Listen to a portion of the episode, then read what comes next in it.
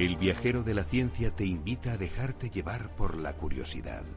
Abre tu mente a la infinidad de posibilidades del conocimiento, los datos, las pruebas, las teorías, la tecnología que cambiará el futuro.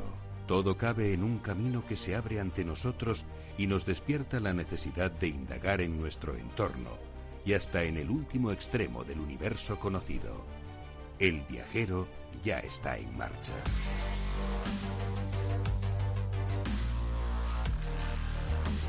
Hoy en el Viajero de la Ciencia, último programa de la temporada en el que despedimos 2019. Vamos a hablar con Manuel Jiménez sobre los secretos de la mente competitiva. Todos los secretos de la mente competitiva.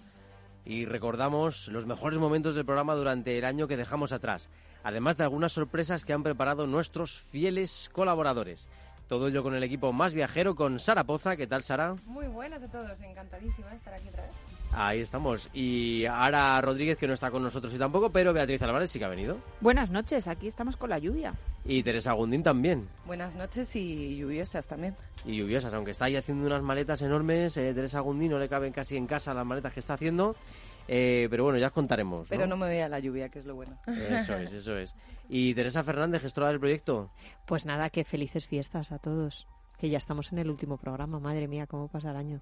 Ya te digo, ya está además eh, también a los mandos de sonido más científico Alberto Coca con unas gafas que pone 2020 impresionantes.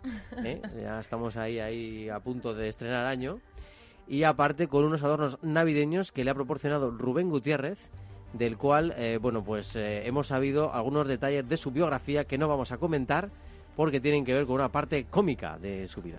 Eh, pero ya lo contaremos otra vez eh, en otro momento y hablaremos con él sobre la ciencia del humor. Eh, ¿A que sí? bueno, ya al micrófono, como sabéis, vuestro viajero de la ciencia, Carlos Alameda. Vamos a comenzar hoy sin titulares, nos lo vais a permitir porque queremos que escuchéis a Manuel Jiménez.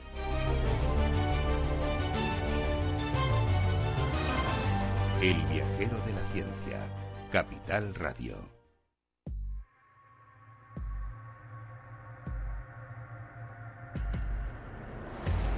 Entramos en el portal a la tecnología. Un mundo de bits, datos, cables, antenas, biónica, inteligencia artificial y realidad virtual. Un mundo dominado por impulsos electrónicos creados por el ser humano para mejorar la vida en el planeta.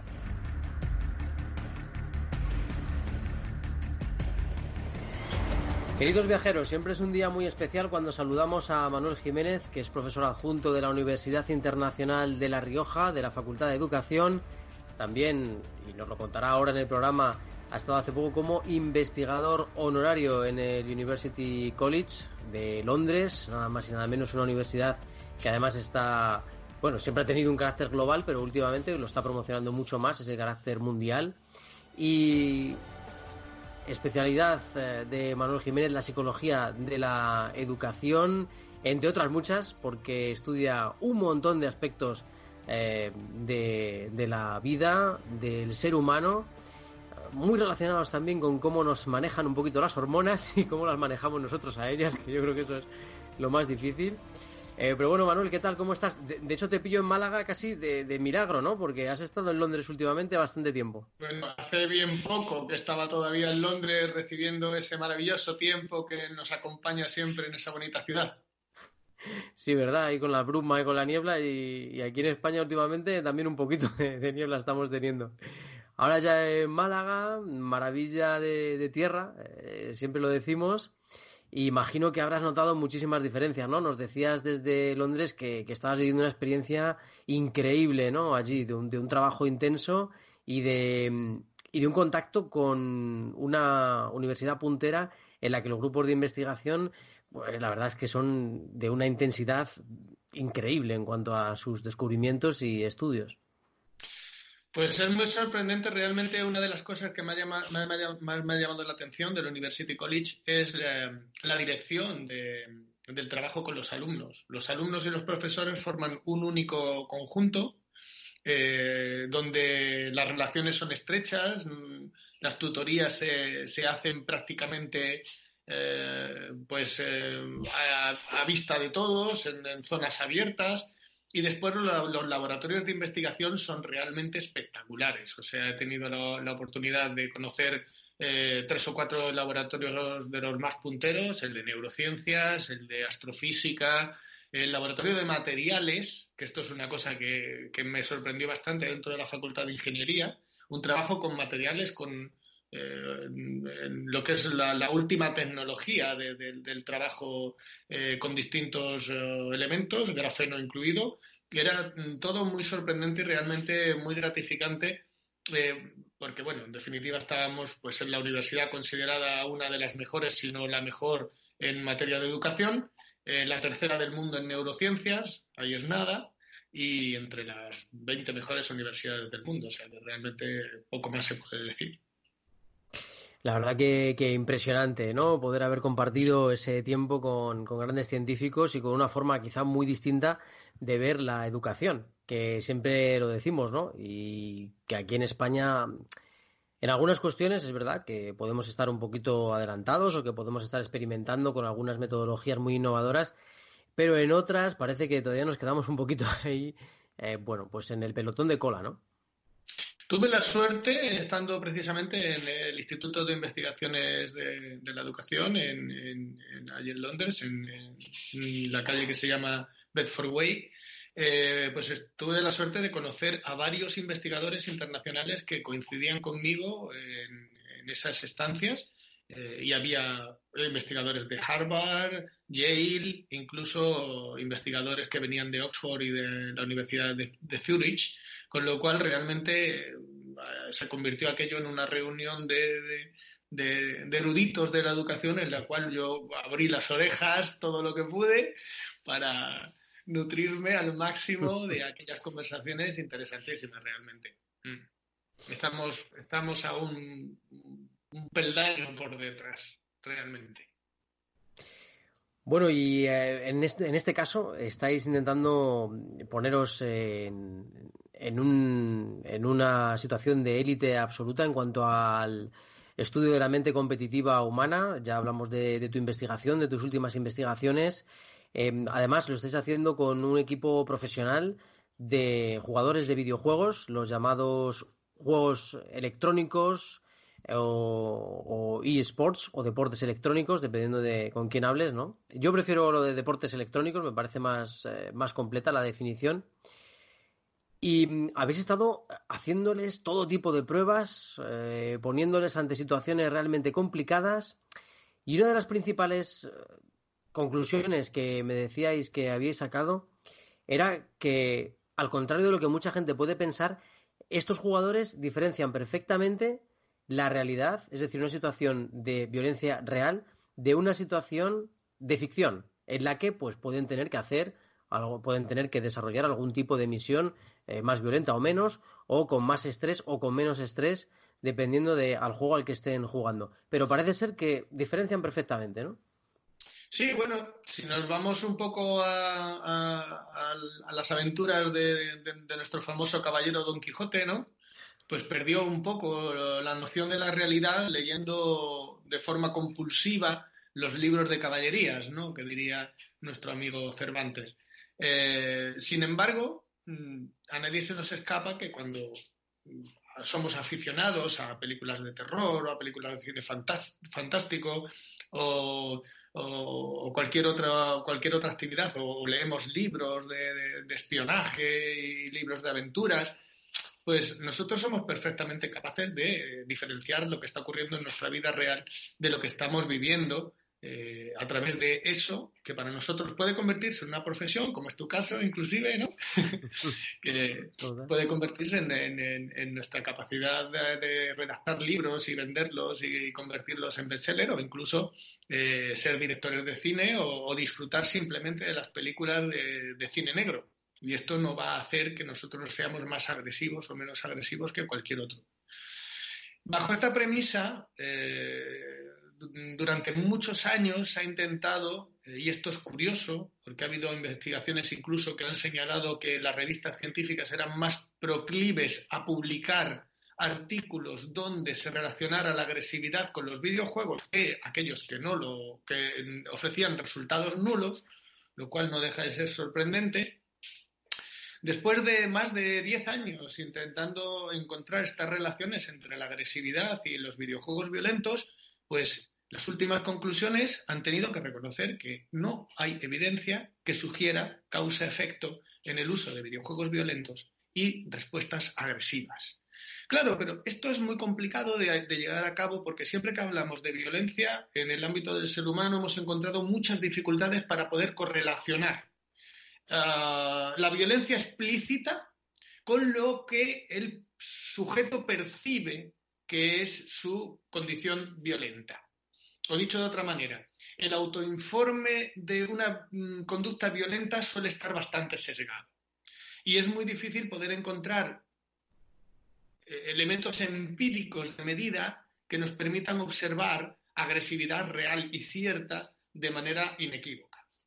Claro, eh, ¿cuáles han sido las relaciones que han aparecido en los estudios de investigación entre videojuegos y violencia? Pues que los chicos que son violentos eligen videojuegos violentos.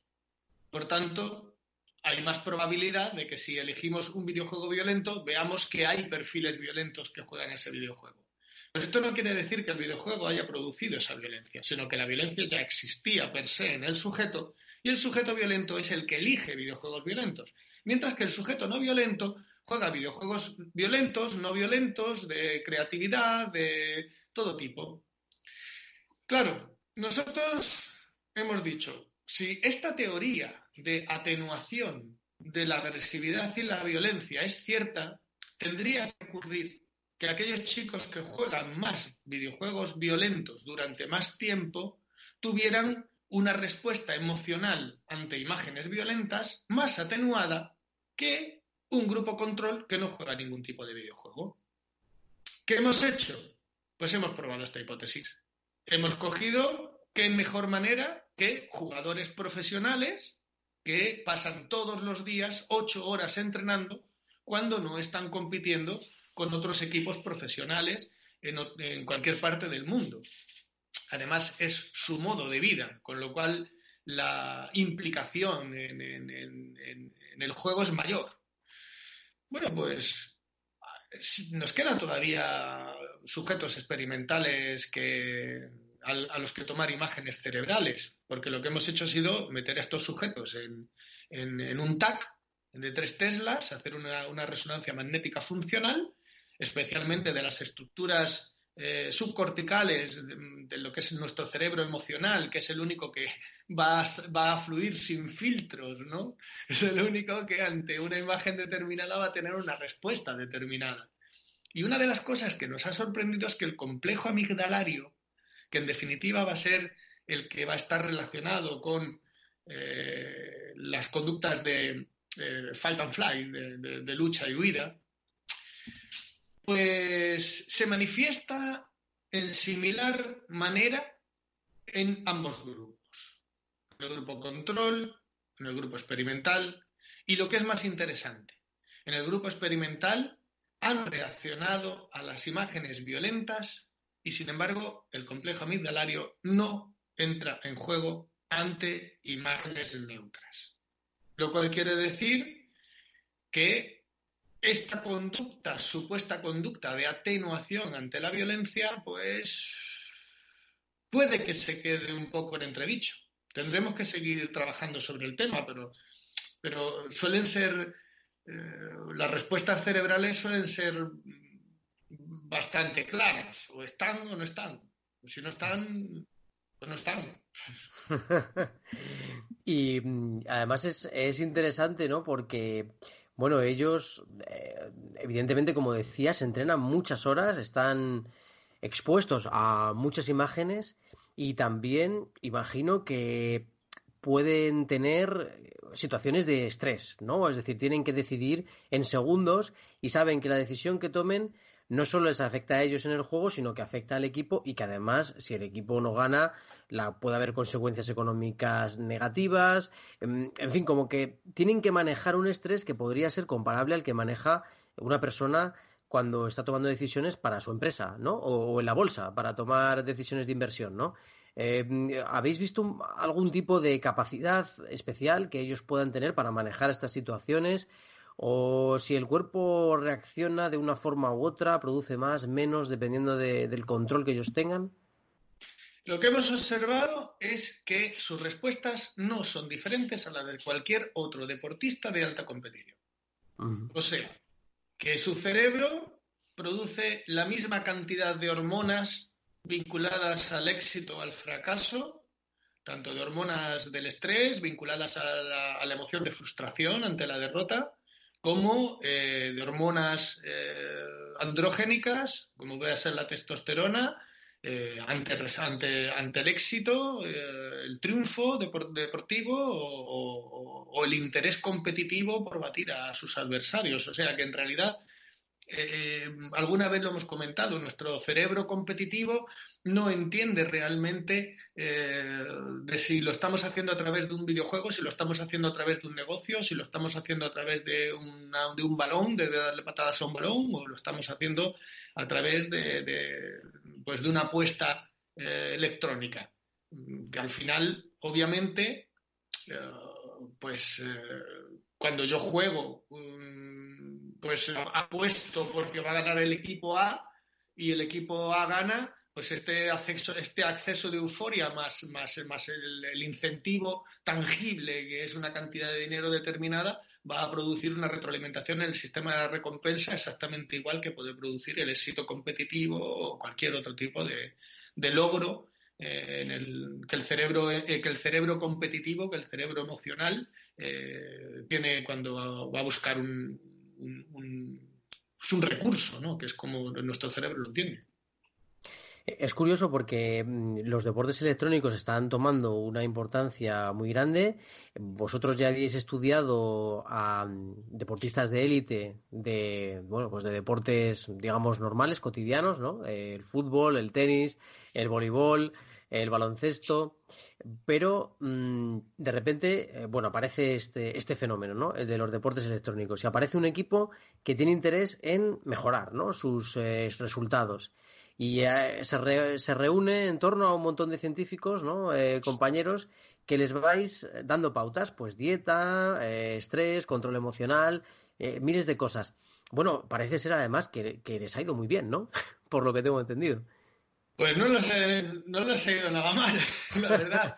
bueno, hace tiempo se puso en contacto con nosotros un equipo de alta competición eh, de hecho, las reuniones pues fueron conmigo, intentaron de alguna manera que yo fuera el que eh, fuera la cabeza visible del, del, del proyecto y me encargara un poco de coordinar esos factores que comentas, ¿no?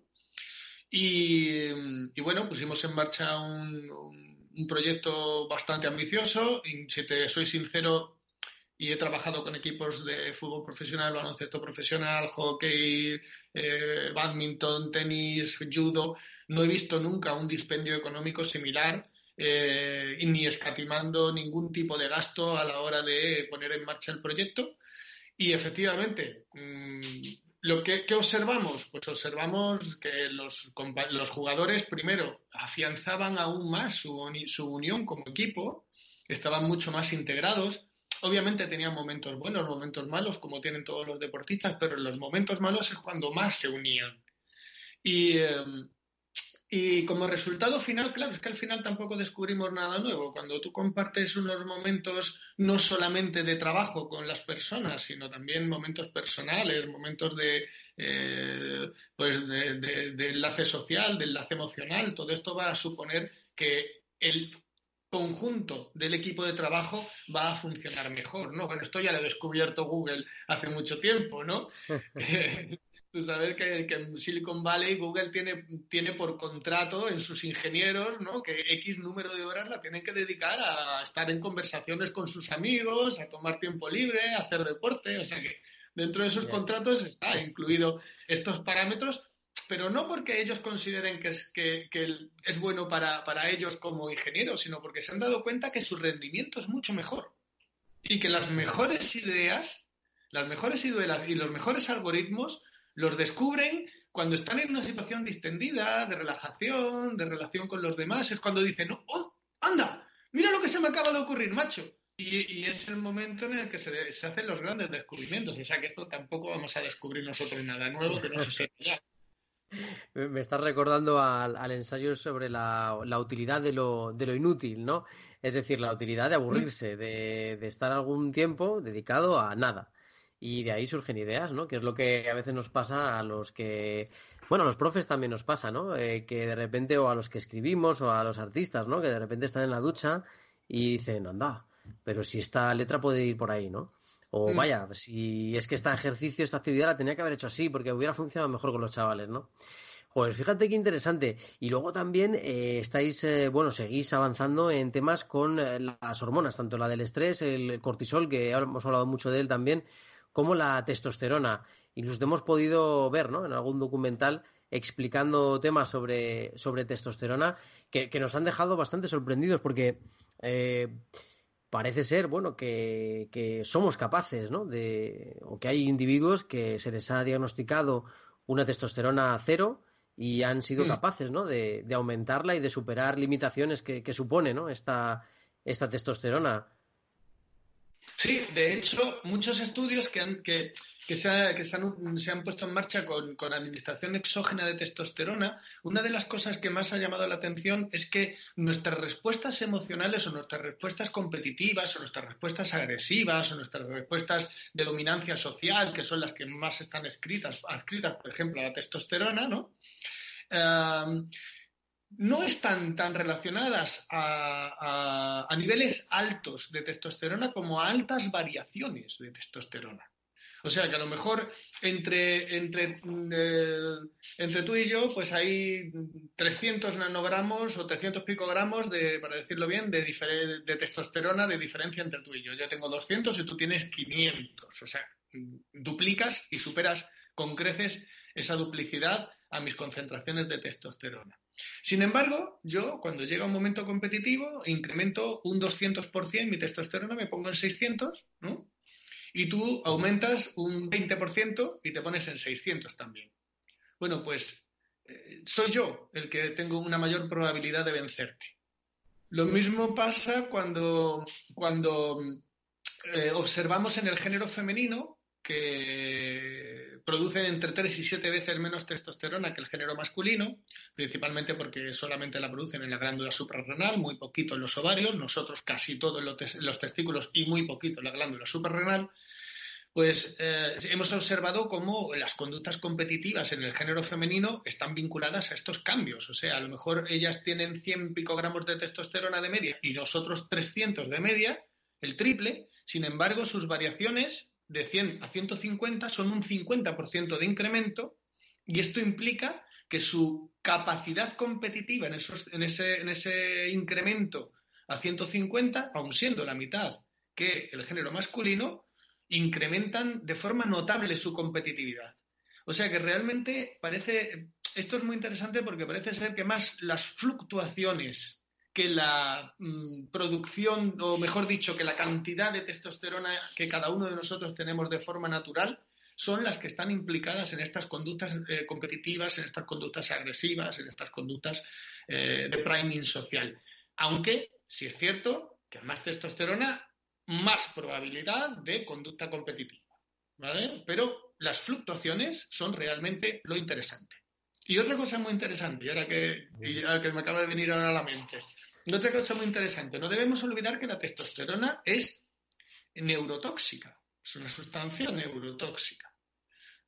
Por tanto, es muchísimo más adaptativo y muchísimo más importante desde el punto de vista de las capacidades de alcanzar el, recurso que haya incrementos bruscos de testosterona cuando lo necesito para competir y volver otra vez a unos niveles medios cuando estoy en mi vida digamos, normal, que altas concentraciones de testosterona mantenidas en el tiempo, que se convierten al final en un coste fisiológico y psicológico para el sujeto, en muchos casos, eh, que incluso llega, lleva, puede llevarlo a lo que llamamos depresión atípica.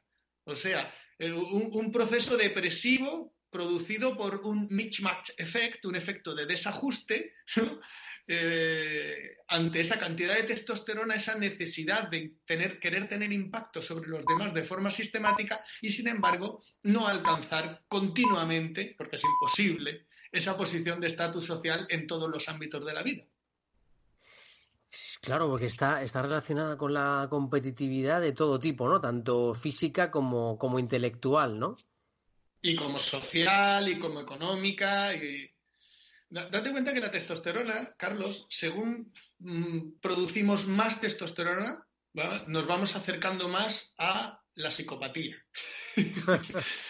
¿Qué, quiere decir esto? Pues quiere decir que la testosterona está estrechamente relacionada, o mejor dicho, inversamente relacionada con eh, la empatía. Entonces, a más testosterona, más reducción de la empatía. Eh, mm, altos niveles de testosterona, muy altos niveles de testosterona, pues perfiles pseudopsicopáticos, porque nuestra capacidad de, empatizar con terceros huelga, eh, brilla por su ausencia, ¿no? Fíjate qué curioso y qué interesante, porque, eh, bueno, mm, eh, durante mm, mucho tiempo oímos en las noticias, lamentablemente, bueno, pues cuestiones que tienen que ver con la agresividad o con agresividades masculinas, ¿no? Mm normal, es lo frecuente, ¿no? Lo más frecuente, eh, lamentablemente, ¿no? Y mm, en muchos casos, evidentemente, es por psicologías ya destrozadas o ya tocadas por algún problema fuerte, ¿no? Y, mm, claro, me, también lo conectaba, según te escuchaba, con aquel dicho típico de mantén la cabeza fría. no sé si tiene que ver con, oye, la gente que es capaz de mantener la cabeza fría ante una situación complicada o ante una situación de competitividad, Em, tiene más capacidad también de llegar a una buena solución antes que dejarse llevar ¿no? por esa rabia, por esa furia, como, como dicen en el fútbol, ¿no? Que, bueno, que, quizá no sea tan productiva, ¿no? Porque, porque te ciega. Cabeza fría y corazón caliente, decía mi entrenador. Total. Pasión, pero tranquilidad, ¿no? Corazón caliente, sí, pero la cabeza fría. Pues sí, efectivamente. Eh, al final, al final, y esto es lo más interesante del ser humano, como decía Sapolsky, ¿no? Decía, la naturaleza de la naturaleza humana es no estar condicionados por nuestra propia naturaleza. o dicho de otra manera, o dicho de otra manera, indudablemente nuestra biología dispone, indiscutiblemente, pero nosotros tenemos la capacidad de decidir. Y esa capacidad que nos diferencia claramente de los animales eh, está muy infrautilizada. Muchas veces eh, nos dejamos arrastrar, como tú muy bien dices, por nuestras emociones disruptivas, por tanto nuestras conductas son disruptivas. Eh, y al final, cuando nos damos cuenta, nos hemos mm, metido en un berenjenal bastante complicado del cual salir. Sin embargo, nuestras emociones, nuestra predisposición biológica a ciertas conductas nos va a impulsar a alcanzar el éxito si, como muy bien apuntas, vamos dominando y controlando cada momento en cada situación. Esto, es esto se, se presentó en el año 1990 ya por parte de Winfield, uno de los eh, científicos más punteros en el, ámbito del, estrés, eh, que sugería en su hipótesis del desafío que mm, es muchísimo más productivo. Incrementos notables de testosterona. en el, incluso él decía de cortisol. Claro, el cortisol va a movilizar la glucosa. O sea, si lo tenemos, si el cortisol sube también en el momento justo en el que voy a competir, esa movilización de la glucosa va a ir hacia el músculo esquelético, va a dotarme de una mayor energía para superar el desafío. Y por eso lo llama la, hipótesis del desafío. O sea, y en su hipótesis de, de desafío decía que los organismos que incrementan sus concentraciones hormonales en el momento en el que lo precisan son los organismos más adaptativos y son los organismos que alcanzan el éxito, no los que están continuamente hiperactivados. Mm, claro, que al final te puede llevar al, bloqueo, ¿no? Y a la, intoxicación, ¿no? Como, como comentabas. De hecho, bueno, eh, creo que vais a hablar sobre hormonas y comportamiento humano dentro de muy poquito. Y, mm, bueno, es que a mí se me pasa el tiempo muy rápido, pero en marzo de 2020 en principio eh, vas a estar con un gran, gran, gran eh, investigador, con Pranjal Meta, que, es uno de los investigadores más importantes sobre este tema. Imagino que has tenido la oportunidad de conocerle, de mm, compartir algunos conocimientos con él y que te habrá abierto también un poco la, las alternativas o las posibilidades a conocimientos o a mm, posibles investigaciones que a lo mejor, bueno, pues no habías eh, detectado de momento, ¿no? Pero parece que esta unión va a ser prometedora, ¿no? Esto, esto puede ser una delantera de lujo. Hombre, eh, más, más para mí que para él. Pranjal, es eh, de hecho, la estancia realmente en, la University College lo he hecho porque Pranjal está allí y porque nuestra relación desde todo el tiempo que hemos estado allí ha sido muy estrecha. O sea, realmente nos hemos pasado largas horas de conversación y lo primero que te das cuenta es la mente tan brillante que hay detrás de, esa, de ese científico tan joven. Porque para mí ya, bueno, para mí ya va siendo, ya va empezando a ser joven todo el mundo, ¿no? Pero, pero, pero realmente, pero realmente Pranjal es, es, es, es, un científico de apenas 37 años que tiene un, un, currículum espectacular, pero sobre todo una capacidad mm, realmente única de, de, de encontrar las vías de, de, los diseños experimentales más adecuados para cada una de las preguntas de investigación que se le plantean.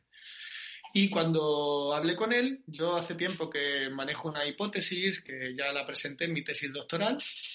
Hemos hablado alguna vez de ella, de la respuesta del cortisol al despertar como un fenómeno realmente por estudiar. Es, uno, en mi opinión, uno de los fenómenos del futuro. Eh, y en cuanto le presenté mi hipótesis con respecto a la, a la respuesta del cortisol al despertar, su respuesta fue eh, busca una buena muestra y elige la revista. Eso fue su respuesta. Crack, ¿no? Ya vamos a ganar. Ya es el planteamiento, ¿no? Lo vamos a conseguir. Sí, sí, le pareció una de las hipótesis más prometedoras pues, que había escuchado. Entonces, ya estamos trabajando en ello, ya estamos poniendo en marcha el primer, el primer paso de este proyecto, eh, financiado por la propia Universidad Internacional de La Rioja.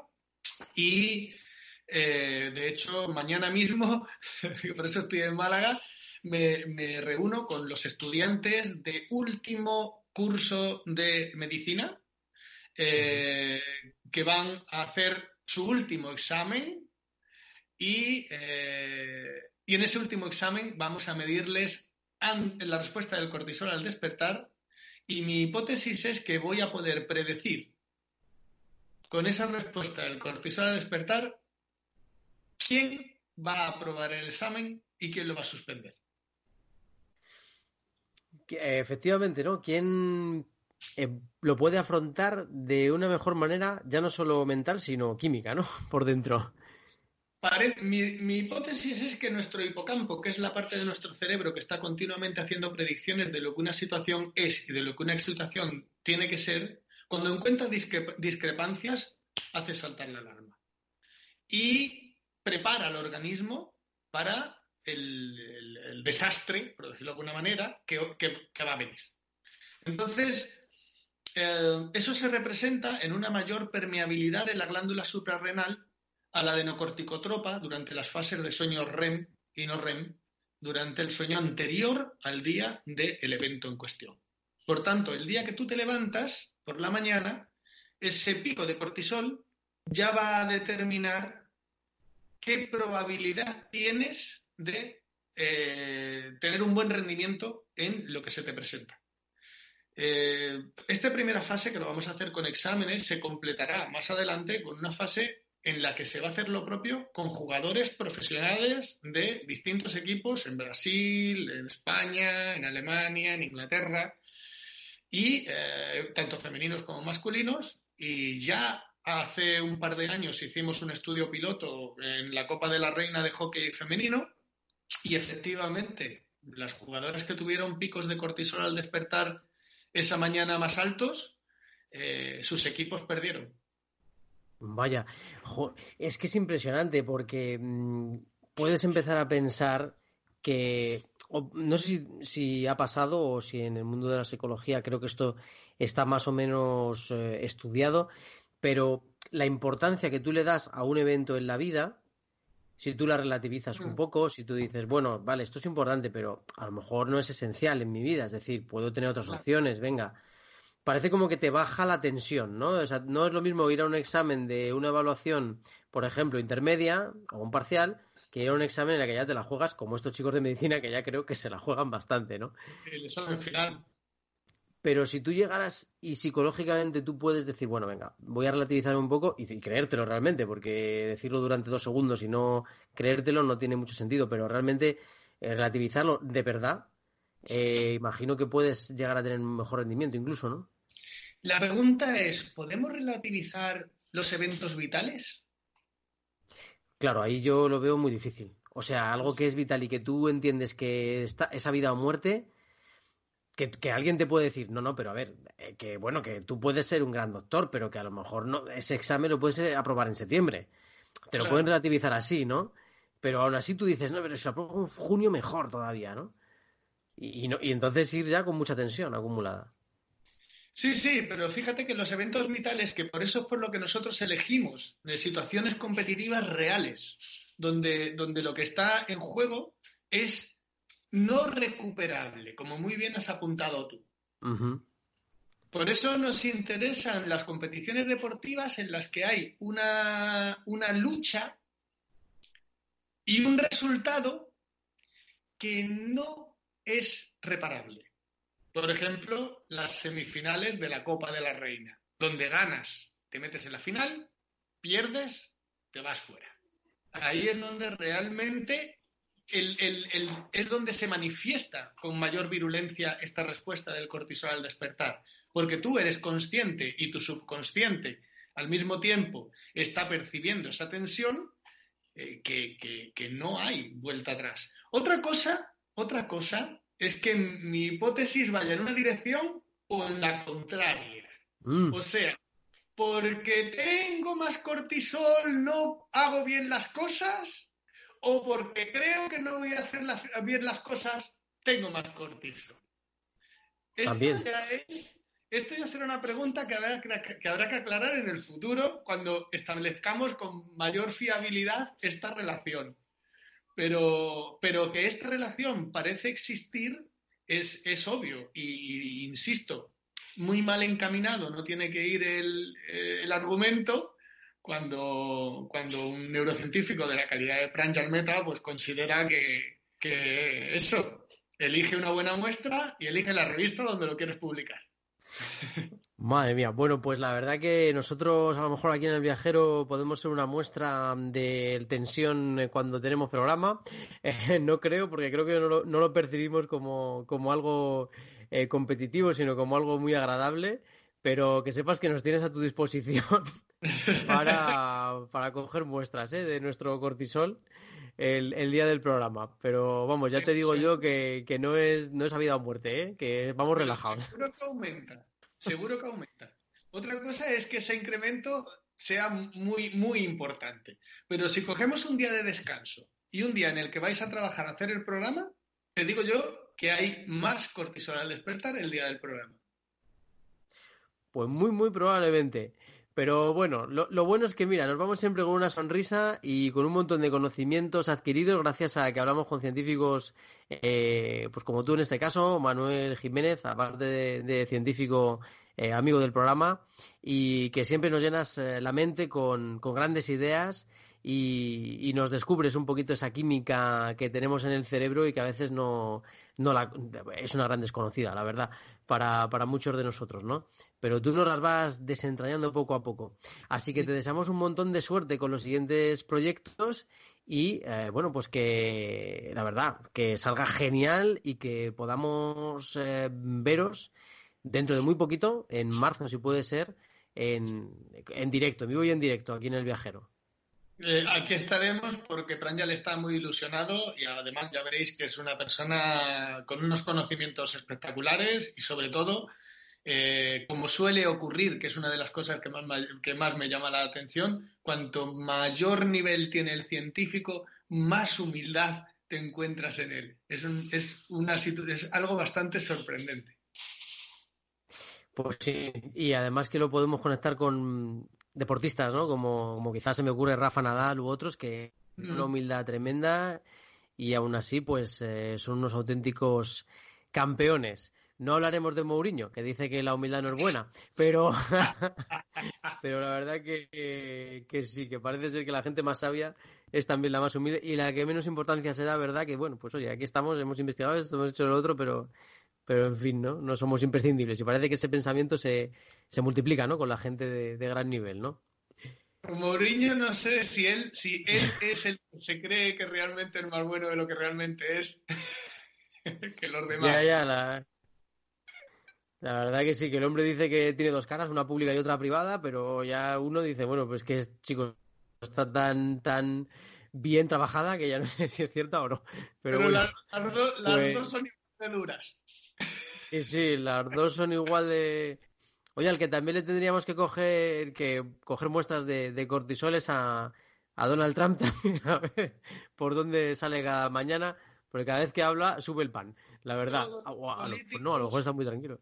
Sí, sí, todos los políticos y todos los banqueros forman parte del grueso en el que hay más testosterona y del grueso en el que hay menos empatía y más perfiles pseudopsicopáticos. De hecho, los psicópatas eh, suelen eh, tener un interés especial por ocupar estos puestos. Bueno, pues ya sabéis, ¿eh? si tenéis por ahí algún político banquero en casa, tened cuidado, darles un abrazo para que noten vuestra empatía y, que trabajen un poquillo la empatía también. Pues Manuel, muchísimas gracias. En algún, chiringuito. E, exactamente, también para relajarse un poco. Pues Manuel, muchísimas gracias y, nos vemos enseguida. Un, un cordial abrazo, como siempre, y muchísimas gracias por invitarme. Es un honor.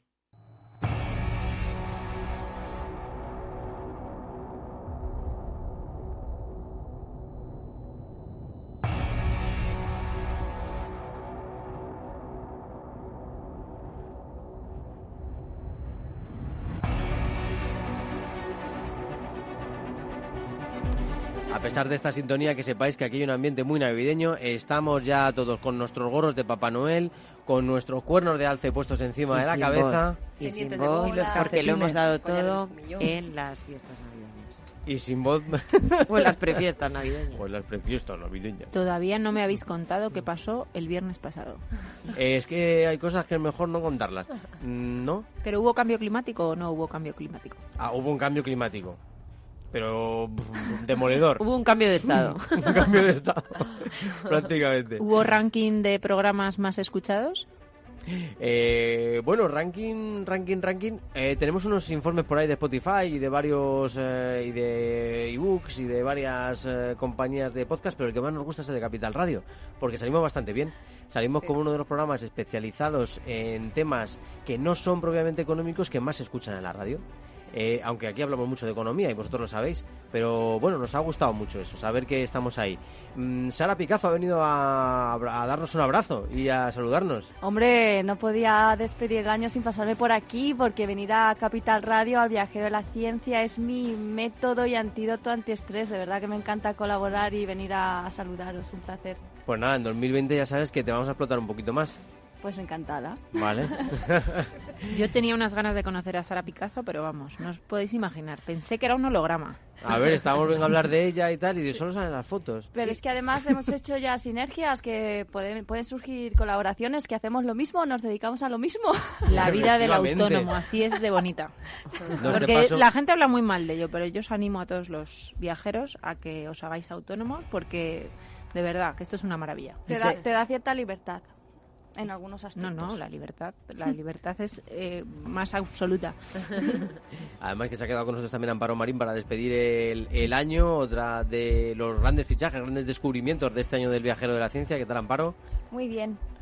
Y yo que os he traído algunas cositas. Bueno, pero que os quería preguntar antes, antes de quedarme sin voz, ¿qué, os, qué había sido para vosotros el viajero de la ciencia durante este, durante este 2019?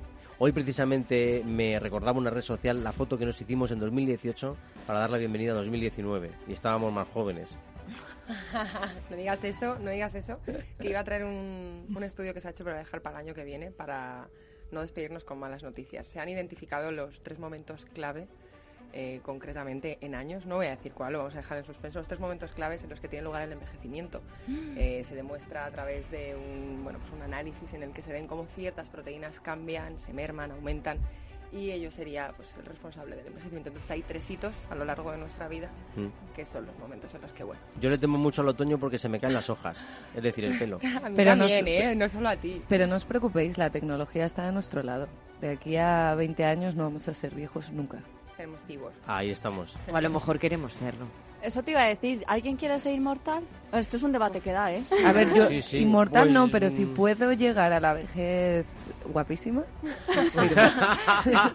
pues me lo, me lo compro. no es de 2019, pero el primer programa del Viajero de la Ciencia, si recordáis, entrevistamos a una persona que nos hablaba de la mm. inmortalidad. Y es ah, verdad. Sí, ¿eh? claro, eh, Cordero era, Cordeiro. Cordeiro. Cordeiro. Cordeiro.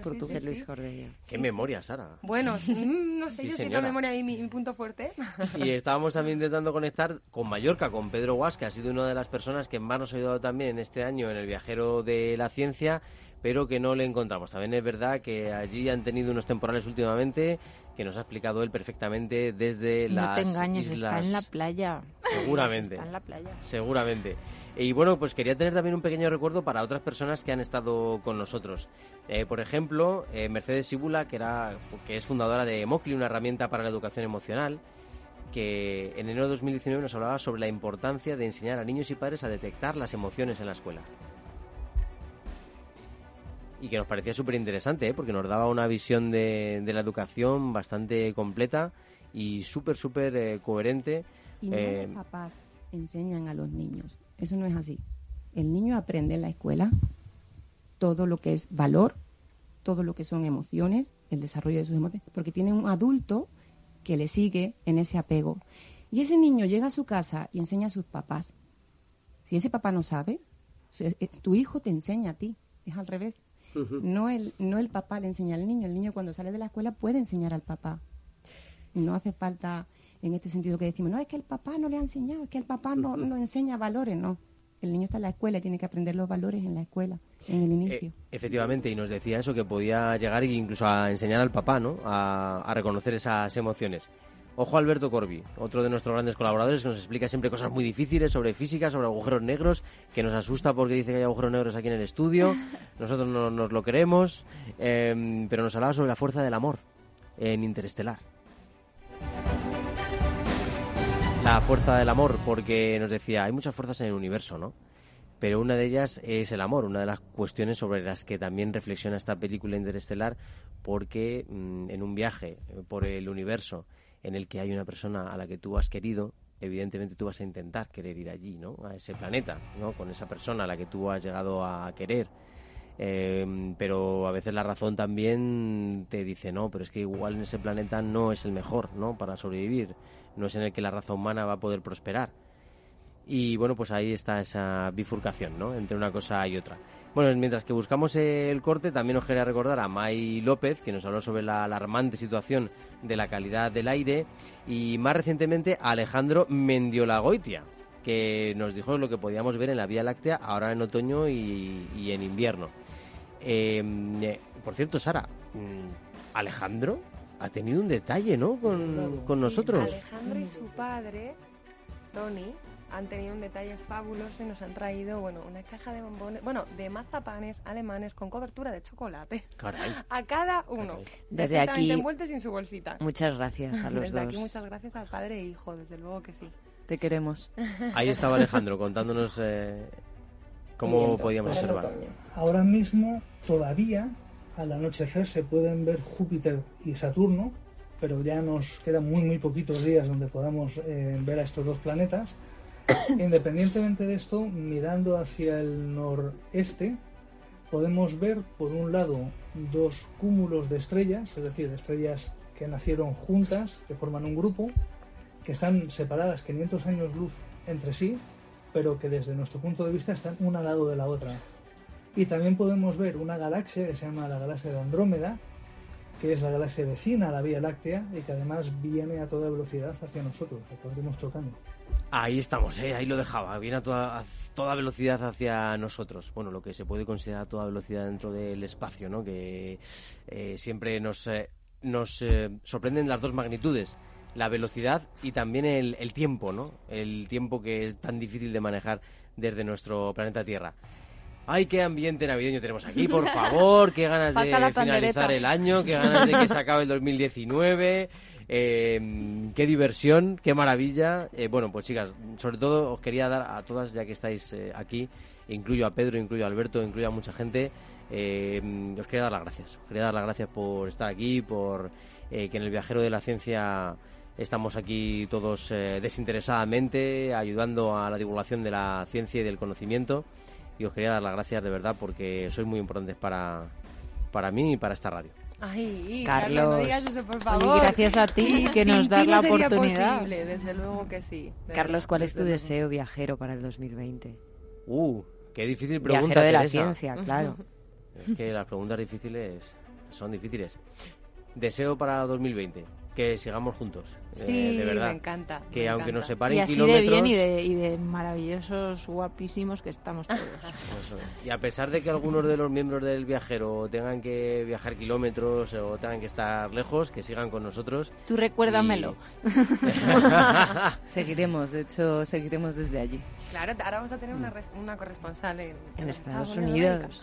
¿Y cuál es vuestro deseo? Venga, decidme alguno. Yo, yo sé que hay uno que también me encantaría. Yo tengo un deseo acaba de venir. Dale. Y es que nuestro peque viajero de la ciencia nos grabara algo. para 2020, ¿eh? nuestro peque. Oh, sí, para entonces ya hablará. Sí, que este año le hemos visto nacer y, le estamos viendo crecer. En cuanto hable un poquito más claro de lo que lo hace ahora, os prometo que le traigo a que, a que nos haga alguna entrevista. Sí, grabamos una cortinilla, una caretilla para meterla ahí de vez en cuando, ¿no? Claro. Además, este tiene pinta que en cuanto empiece a hablar ya no va a parar. Voy a tener que meter en una habitación ahí para que hable largo y tendido. A ver, de tal palo. menos, mal que ahora se ha quedado dormidito. Sí, además ha estado de satélite nuestro, ¿verdad? Durante los últimos seis meses de programa. La verdad que es un chaval que de mayor va a poder decir, ¿sabéis que yo me he criado en la radio? Pero literalmente. pero literalmente. Yo os digo una cosa, deseo, no para 2020, pero para dentro de bastantes años, que sea periodista. Ay, de verdad. Eso díselo a su padre, que es bombero. bueno, pero se puede ser las dos cosas. sí, realmente sí. En realidad los dos apagamos fuegos. Pues sí. Muy bien dicho. Pues sí, es verdad. Y qué verdad. No, yo lo que iba a decir es que este, bueno, eh, el peque se ha criado en la radio y no una radio cualquiera, porque aquí, vamos, hay talento para aburrir, sois geniales. Vaya. Muchísimas gracias, Amparo. Que no sería posible sin todos los que venís a colaborar, ¿verdad, sin duda, desde luego. Gracias a todos vosotros podemos hacer este programa. Me avisa Alberto Goga que se nos acaba el tiempo, un minutito nos queda. Yo llamar a los patrocinadores. eso, eso, eso. También. Muy bien, Sara, ahí estamos. No ven autónomas como, como de nosotros. Aquí desde, desde el estudio Naturgy llamamos a los yo, patrocinadores. Yo propongo a la ciencia como influencer 2020, a ver si cuela, a ver si alguien coge a la ciencia como influencer favorito, ahora que está tan en boga. Lo de ser pues sí. Oye, que nos vamos, pero que estamos en redes sociales, que os queremos y que queremos que sigáis a nuestro lado también vosotros que estáis ahí en el auricular y que nos seguís y que también nos dejáis vuestros comentarios, nos compartís los podcasts, que estéis ahí, ¿vale? En 2020 también y sigamos creciendo en esta gran familia la cual ha conseguido llegar a nuevos, países, a nuevos países. México, Estados Unidos y España son nuestros principales oyentes, pero ojo porque tengo informes que hablan de Austria y Australia e Irlanda como nuevos países que se están sumando. Imagino que una colonia de españoles que nos oyen desde un bar. Pero, pero podría ser. Vamos a tener que, tuvo novios por ahí. Nos vamos, volvemos al próximo año, en 2020. ¡Ey, feliz Navidad! ¡Feliz Navidad!